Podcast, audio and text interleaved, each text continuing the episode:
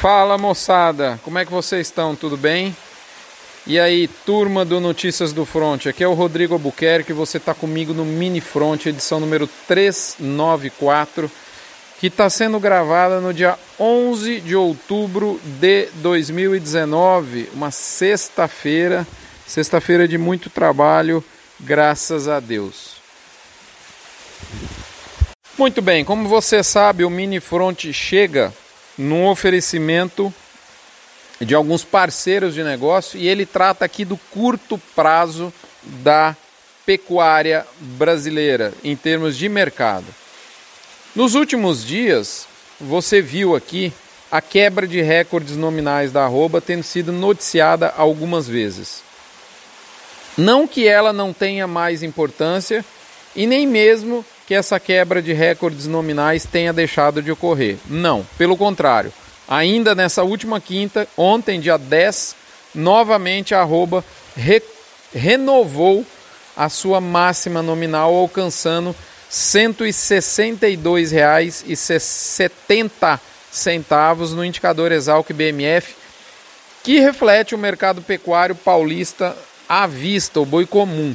Ainda tem o fechamento da quinta, da sexta-feira, quando eu gravo, fecha essa edição. Ainda não tenho acesso. Pode até ser que o mercado tenha novamente batido esse recorde.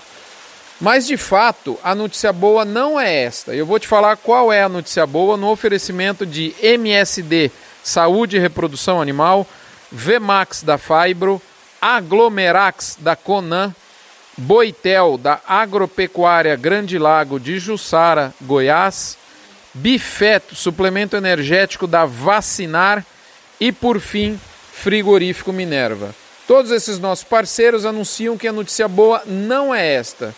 Tampouco é a exportação que segue turbinada.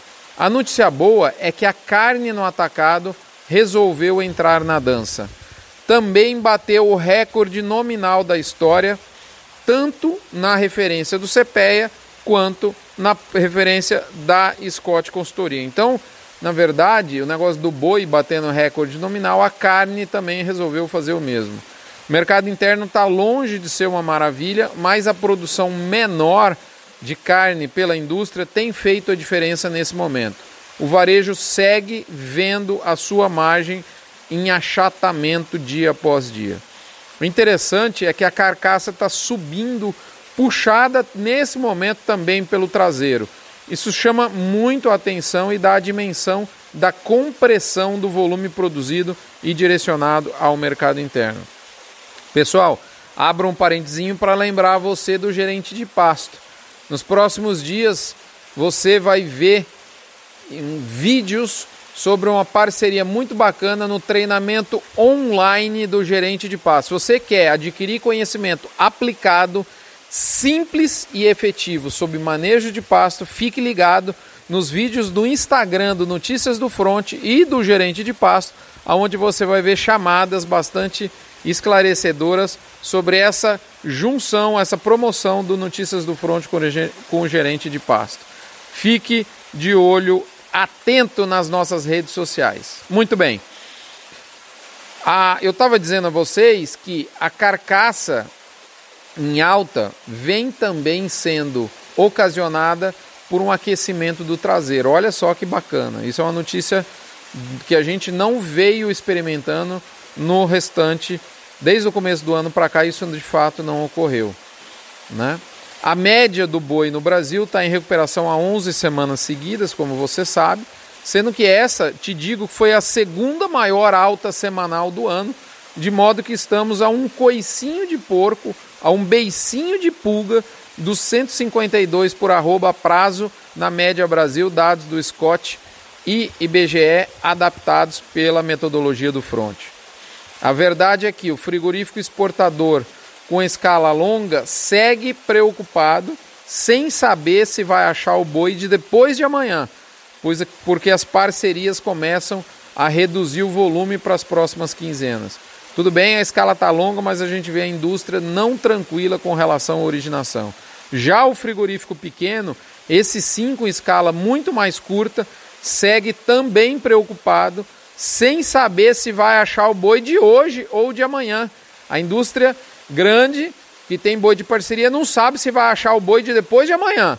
A indústria pequena já tem preocupação com o boi de hoje e de amanhã. Você entendeu o que eu quero dizer nessa brincadeira? Né? Todos estão preocupados, todos querem comprar, isso é ótimo para quem quer vender. Pessoal, fico por aqui. Nós estamos numa fase de transição. Você já definiu com o técnico da Asbran, que reúne 80% do mercado de suplementação mineral do Brasil, qual é o produto que você vai usar nessa transição? Qual é o aditivo? Vai continuar ou não com ureia? Quando você vai fazer a migração? Qual é o estoque que você deve ter para não ficar com produto sobrando nem faltando nessa fase? É fundamental e criterioso que você seja muito bem orientado e para que você faça essa compra da suplementação mineral com mais qualidade, com mais segurança, questione e procure comprar de empresas filiadas à Asbran. As empresas que se, que se valem, que se prezam no mercado, fazem o uso da afiliação a esta entidade. Pessoal, é isso por, por, por, por hora com relação ao mercado. A notícia é boa, ela segue boa, ela vem vindo boa e ela deve continuar boa. Um abraço, fiquem todos com Deus. Não se esqueçam de participar da campanha do Agro contra o Câncer do Hospital de Amor. Doando um real por cabeça batida, você não tem seus, seu bolso esvaziado, mas vê o coração e a esperança de saúde de alguém que precisa se encher. Um abraço, fiquem com Deus, até a próxima semana.